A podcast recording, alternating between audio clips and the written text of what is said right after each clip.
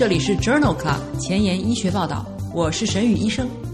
每周五天，每天半小时，只讨论最新的顶尖专科文献，介绍给感兴趣的同行们。Journal Club 是双周刊，分十个专科话题。这一周五天分别是风湿免疫科、泌尿科、血液科、妇产科和儿科。别忘了关注公众号，订阅我们的节目哦。今日头条：一，FDA 批准 PARP 抑制剂成为晚期卵巢癌的一线治疗方案。二，Lancet 乳腺癌一周与三周放疗方案的五年疗效比较。三。美国妇产科学杂志：双胎妊娠早期阴道孕酮预防自发性早产的疗效。四，Blood，妊娠和产后血栓性微血管病的处理。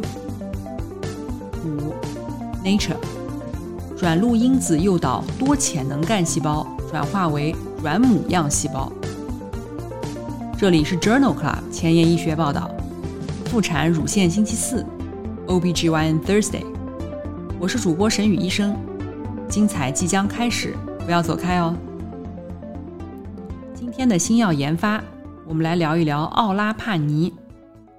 奥拉帕尼是一种聚 ADP 核糖聚合酶抑制剂，也就是 PARP 抑制剂，也可以作用于 BRCA1 或者 BRCA2 突变。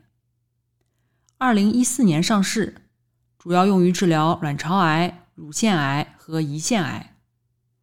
二零二零年五月，FDA 批准奥拉帕尼用于治疗同源重组修复基因突变的去势治疗抵抗的前列腺癌。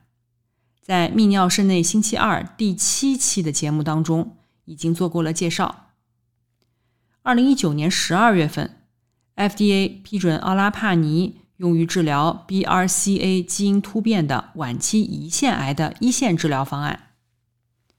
这一项适应症也已经在消化肝胆星期三的六十三期节目当中和大家做了介绍。二零二零年五月，奥拉帕尼被 FDA 批准用于治疗同源重组缺陷阳性的，也就是 HRD 阳性状态的晚期卵巢癌一线治疗。这里的 HRD 阳性状态是指有害的 BRCA 基因突变和或基因组不稳定。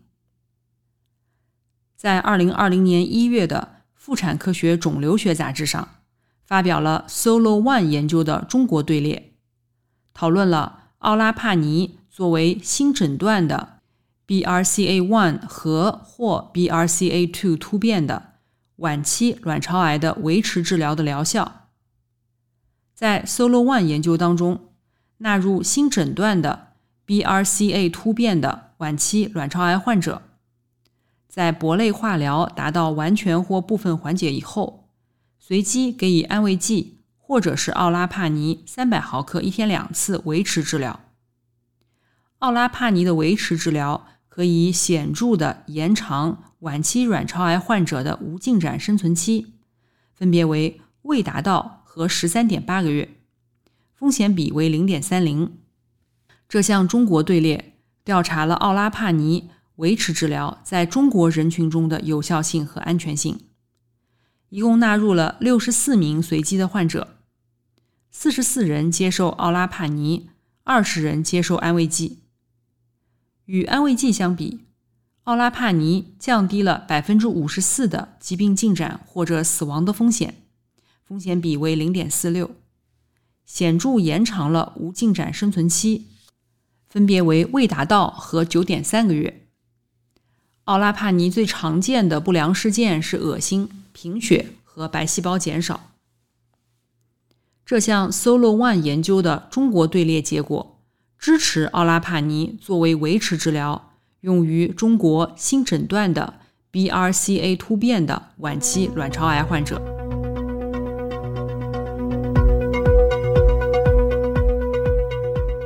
今天的临床实践，我们首先来聊一聊乳腺癌放疗。乳腺癌是全球女性最常见的癌症，也是女性癌症死亡的主要原因。辅助放疗目的是根除保乳术后或者乳腺切除术后残余肿瘤病灶，以降低局部区域复发，改善乳腺癌相关的生存率和总生存率。接受保乳术的女性应当给予全乳房放疗，包括新辅助治疗后完全缓解的患者。方案主要包括常规方案，四点五周到五周结束，总剂量四十五到五十格瑞，以及大分割方案，每日剂量更大，十五到十六次结束，总剂量四十到四十二点五格瑞。根据病情需要，也可以选择加速部分乳腺照射方案，包括近距离、术中以及外照射放疗。如果保乳术时发现经前哨淋巴结活检有淋巴结转移，可以通过腋淋巴结清扫术加区域淋巴结放疗进行治疗，但是需要权衡利弊。通常建议淋巴结受累大于三个。原发肿瘤分级 T 三到 T 四期，或者是 T 二期合并高危特征的患者进行区域淋巴结放疗。接受乳房切除术的女性可以给予乳房切除术后放疗，包括胸壁区域、锁骨上、锁骨下淋巴结。在二零二零年五月的《Lancet》柳叶刀杂志上发表了一份 Fast Forward 研究。旨在确定一周内实施五次分割放疗，与国际标准的十五分割放疗方案是否一样安全有效。这项多中心的三期随机非裂效性研究，纳入保乳术或者乳房切除术后的十八岁以上的浸润性乳腺癌患者，一共四千人。随机分配到四十格瑞十五分式放疗，持续三周，或者是二十格瑞五分式放疗，持续一周，或者是二十六格瑞五分式放疗，持续一周，共随访七十一点五个月。与标准的四十格瑞治疗相比，二十七格瑞和二十六格瑞组同侧乳腺癌肿瘤复发风险分别为零点八六和零点六七。五年以后，三组当中分别有百分之九、百分之十五和百分之十一的患者报告存在中重度的乳房或者胸壁正常组织的不良反应。这项 Fast Forward 研究认为，在局部肿瘤控制的疗效上，二十六格瑞五分式一周放疗的方案不劣于四十格瑞十五分式的三周放疗方案，而且。对于正常组织的反应也是安全的。在 BMJ 杂志二零二零年八月刊上发表了另外一篇 Target A 研究，讨论的也是早期乳腺癌切除术后的靶向放疗。这项研究目的探讨的是术中放疗是否可以有效的替代早期乳腺癌术后的全乳外照射放疗。这项前瞻性开放标签随机对照临床研究，纳入了两千多例四十五岁以上的浸润性导管乳腺癌患者，乳房肿瘤切除术前随机选择术中靶向放疗或者是外照射放疗方法。五年随访，术中靶向放疗并不亚于外照射放疗，两组的局部复发风险。分别为百分之二点一和百分之零点九五，没有统计学差异。在第一个五年随访中，术中放疗的患者局部复发率多十三例，但是死亡的病例少十四例。长期随访平均达八点六年，最长十八点九年当中，两组的局部复发、无乳腺切除死亡率、无疾病生存率。总生存率和乳腺癌死亡率均没有统计学差异。术中靶向放疗其他原因造成的死亡率显著降低，风险比为零点五九。这一项 Target A 研究认为，对于早期乳腺癌患者，在肿瘤切除术中使用靶向放疗是一种有效的替代外照射的方法。面两篇文章均发表在《Journal of Clinical Oncology》二零二零年十二月刊上，讨论的都是保乳术后大分割放疗与传统分割放疗的比较。我们来看一下第一篇文章，在亚洲人群当中，还没有随机实验比较过保乳术后的大分割放疗与传统分割放疗。这项研究的目的是确定。三点五周的大分割放疗方案是否优于中国的标准六周分割方案？来自中国的四家机构接受过保乳术且患有 T1、T2 或者 N 零至三期的浸润性乳腺癌患者参加了本研究，一共七百多人，被随机分配至传统方案，总剂量五十葛瑞分二十五次，或者是大分割方案。总剂量四十三点五葛瑞，分十五次，中位随访时间为七十三个月。大分割组和传统分割组当中，累计局部复发率分别为百分之一点二和百分之二，风险比零点六二，P 值等于零点零一七。大分割组的二到三级急性皮肤不良反应低于常规分割组，P 值等于零点零一九。其他急性和晚期不良反应没有显著差异。这项随机对照研究认为，保乳术后大分割放疗与常规分割放疗在中国患者中相比，疗效和不良反应是相似的。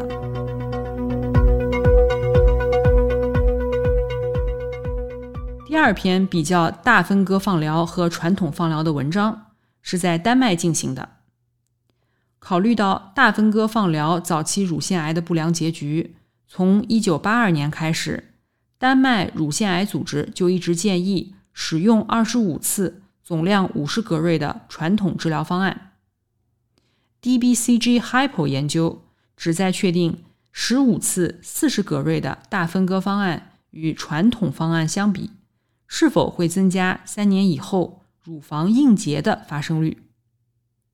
研究纳入了一千八百多例四十岁以上、接受手术以后淋巴结阴性的乳腺癌或导管原位癌患者，随机被分配至传统分割和大分割组。三年以后，乳房硬结的发生率在五十葛瑞传统分割组为百分之十一，在四十葛瑞大分割组为百分之九，P 值等于零点零七。全身治疗和放疗不会增加硬结的风险。四十葛瑞大分割组当中，毛细血管扩张、色素沉着、疤痕外观、水肿和疼痛的发生率较低。美容结局和患者对于乳房外观的满意度比较高。九年的复发风险，五十葛瑞传统分割组为百分之三点三。四十葛瑞大分割组为百分之三点零，九年的总生存率两组是相似的，均为百分之九十三点四。放射相关的心脏、肺部疾病发生是十分罕见的，而且不受分割方案的影响。这项来自丹麦的研究认为，淋巴结阴性的乳腺癌或乳腺导管癌患者治疗当中，适度分割放疗。不会导致更多的乳房硬化，其他正常组织影响很小，与四十葛瑞组的相似或者更少。九年的局部复发风险很低。想要紧跟科研热点，实时更新临床理念，但烦恼于没有时间吗？上下班路上给我半小时，我把专科研究说给你听。想研究交叉学科的内容。但苦于非专科的知识仍然停留在书本上吗？每周五天，我们分十个专科话题，把文献讲给你听。Journal Club 前沿医学报道，拉近科研和临床的距离。关于乳腺癌放疗的最后一篇文章，来自于《Journal of Clinical Oncology》二零二零年十二月刊。这项多中心队列研究的亚组分析讨论了患者乳房放疗以后的急性不良症状。了解全乳放疗后的急性不良反应，对于告知患者、指导治疗决定和针对性的支持性护理是很重要的。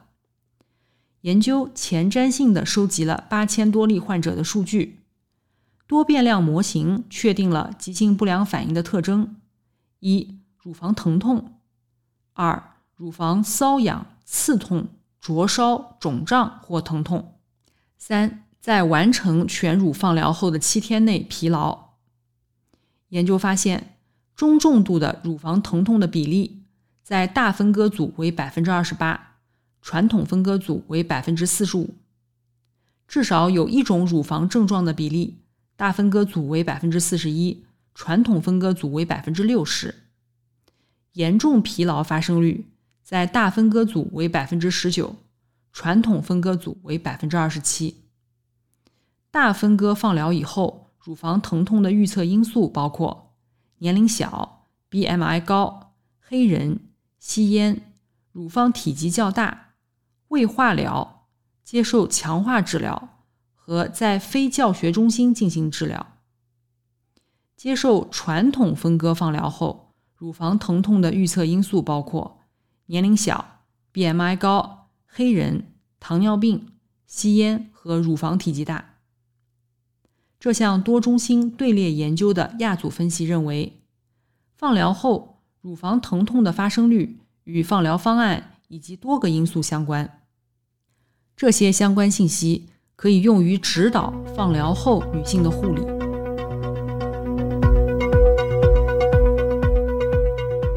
今天临床实践的第二部分，我们来讨论一下预防早产的干预措施。预防早产的干预措施包括：一、卧床休息。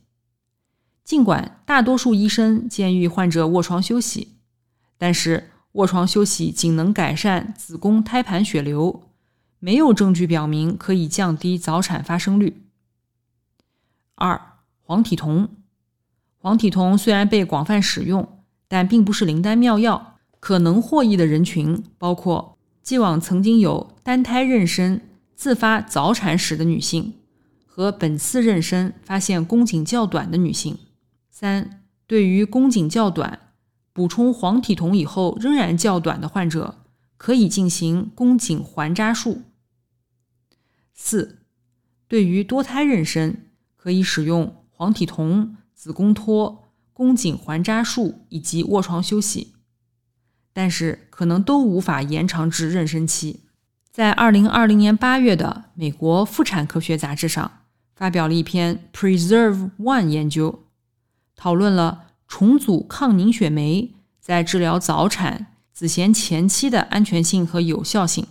抗凝血酶具有抗炎和抗凝的特性，因此可能对以内皮功能障碍、炎症和凝血系统激活为特征的早产、先兆子痫有治疗作用。这项多中心双盲安慰剂对照的实验当中，纳入了单胎妊娠、早发。或者二十三至三十周发生子痫前期的共一百二十名妇女，除了标准治疗以外，患者随机接受重组抗凝血酶二百五十毫克负荷，然后持续输入两千毫克每二十四小时，或者安慰剂，直至分娩。两组间入选时平均孕周无差异。直到生产前增加的天数也没有差异，两组的新生儿综合发病率或产妇并发症方面没有差异。这项研究同时也没有发现重组抗凝血酶相关的安全问题。这项 Preserve One 研究认为，重组抗凝血酶治疗未能预防先兆子痫患者的早产。也没有改善新生儿或产妇的结局。下面两篇文章均来自美国妇产科学杂志二零二零年八月刊。第一篇文章是一篇荟萃分析，讨论了无症状的高危产妇使用子宫托预防早产的研究。研究的目的是评价无症状高危产妇使用子宫托预防早产以及不良围产期事件的有效性和安全性。这项研究一共纳入了十二项实验，共四千名妇女和七千名婴儿。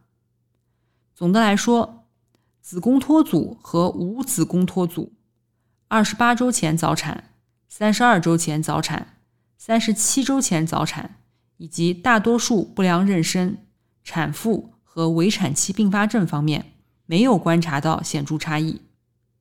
但是，子宫脱组的阴道分泌物。显著多于无子宫脱组和阴道孕激素组。这项荟萃分析认为，对于宫颈短的单胎或双胎妊娠，证据并不支持使用子宫托预防早产。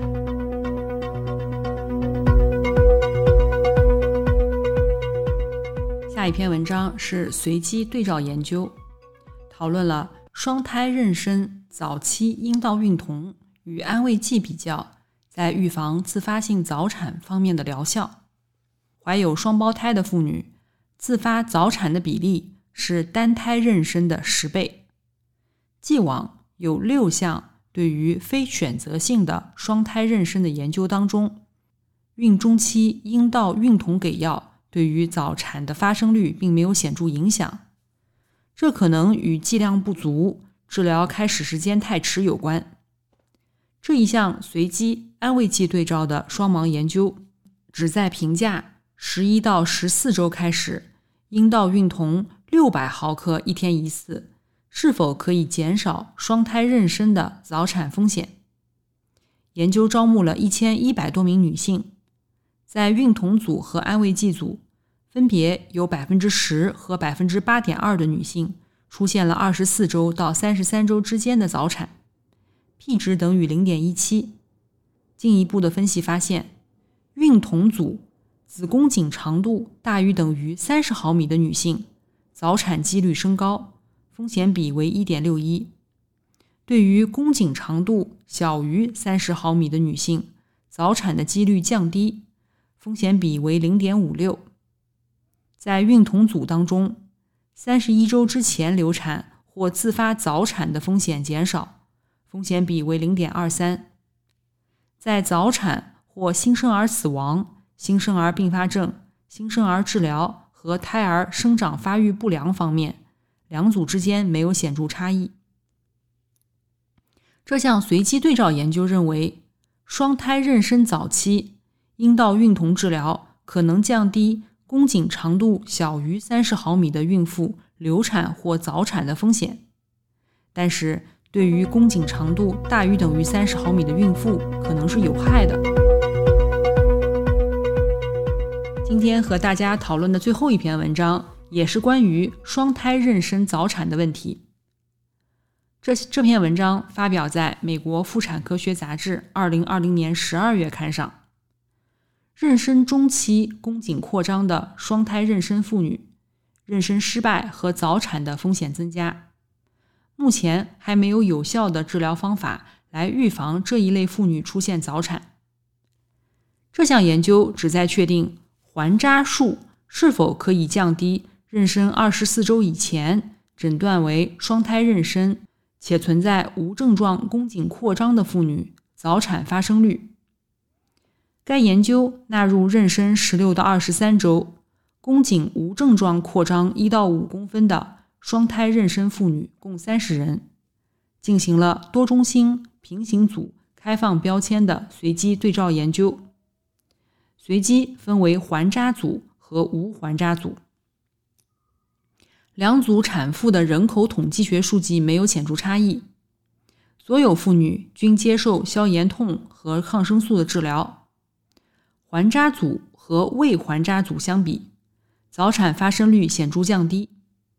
早产发生率分别为百分之六十四和百分之百，早产风险比零点六五。妊娠二十八周内早产发生率分别为百分之四十一和百分之八十四，风险比零点四九。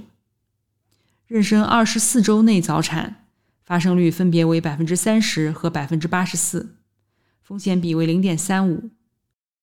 分娩时平均胎龄分别为二十九周和二十二周，P 值小于零点零一。从诊断宫颈扩张到分娩的平均间隔时间分别为八点三周和二点九周，P 值等于零点零二。和未环扎术相比。环扎组的围产期死亡率也显著降低，分别为百分之十七点六和百分之七十七。与无环扎组相比，环扎组的胎儿围产期死亡率也显著降低，分别为百分之十七点六和百分之七十七，风险比为零点二二。这项开放标签的随机对照研究认为，双胎妊娠。合并妊娠二十四周前无症状宫颈扩张的妇女，环扎、消炎痛和抗生素的联合应用，可以显著降低所有孕龄的早产。最重要的是，环扎术可以使二十八周前早产风险降低百分之五十。今天的交叉学科，我们来讨论一下血液科和产科的交叉学科内容。这篇文章发表在二零二零年十一月的《Blood》杂志上。这是一项国际工作组的报告，讨论了妊娠和产后血栓性微血管病的处理。血栓性微血管病 （TMA） 是指伴有血小板减少、机械性溶血和脏器损伤的内皮损伤综合征。上述情况可见于妊娠间期。需要紧急治疗。国际性多学科专业组发布了妊娠期 TMA 的诊疗指南，其中包括血栓性血小板减少性紫癜 （TTP） 和妊娠相关性溶血性尿毒症综合征 （PHUS）。关键的建议包括：一、出现以下情况时，应当怀疑妊娠期血栓性微血管病。血小板减少小于一百乘以十的九次方每升，急性肾损伤，血红蛋白小于十克每分升，乳酸脱氢酶大于一点五倍正常上限，直接抗球蛋白实验呈阴性，血图片有机械性溶血。二，TTP 可以出现在妊娠中期或者晚期。确诊 TTP 非常重要，因为血浆置换可能挽救生命。虽然 ADAMTS 十三活性在正常妊娠、先兆子痫以及溶血、肝酶升高和血小板减少 HELP 综合征的时候会降低，但是活性水平小于百分之二十，强烈提示 TTP。患有遗传性 TTP 的女性，未来妊娠中。复发风险为百分之百，需要预防性的输入血浆。三、妊娠相关性溶血性尿毒症综合征可以出现在妊娠期，也可以出现在产后，是一种排除性诊断。应用伊库珠单抗可以改善结局，孕妇可能需要调整剂量，用药的持续时间尚无定论。四。紧急处理措施一般包括血浆置换，特别是对于发生危及生命的神经系统并发症、心脏并发症或者严重血小板减少的患者。只有确诊为 TTP，才可以继续实施血浆置换。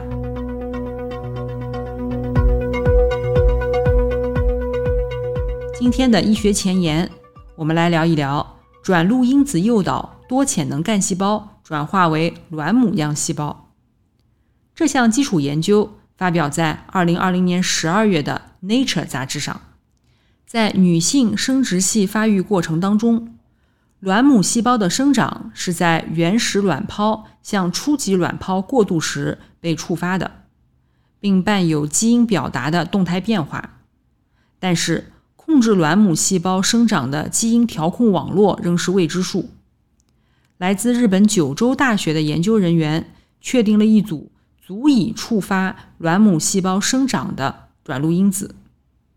通过体外小鼠卵母细胞发育系统对基因表达变化的研究和功能筛选，发现了八个转录因子，每个转录因子对原始卵泡向初级卵泡的转变都至关重要。然后，研究团队诱导这八个转录因子在小鼠多潜能干细胞中表达，以此测试它们是否足以驱动卵母细胞生长。研究人员发现，这些转录因子的强制表达。能够迅速地将多潜能干细胞转化为卵母细胞样细胞。更重要的是，虽然这些卵母样细胞没有进行减数分裂，但是能够受精，并且可以分裂到胚胎发育的八细胞阶段。然而，超过这一阶段的进一步发育还是会受到影响。这项基础研究认为，目前发现的八个转录因子强制表达。可以迅速地将多潜能干细胞转化为卵母细胞，并且能够胜任受精和随后的卵裂。这些转录因子诱导的卵母样细胞形成过程中，没有原始生殖细胞的特异性修饰、表观遗传重编程或者减数分裂。这表明卵母细胞的生长和谱系特异性 DNA 甲基化。与原始生殖细胞的表观遗传重编程是分离的。本研究鉴定了一组协调卵母细胞生长的转录因子，并为卵母细胞的再生生物学和医学提供了一种替代来源。今天就聊到这里，因为你的分享，已经有越来越多的医务工作者关注我们了。如果喜欢我们的节目，不用给我点赞。现在就去分享吧！明天是儿科遗传病星期五，不见不散。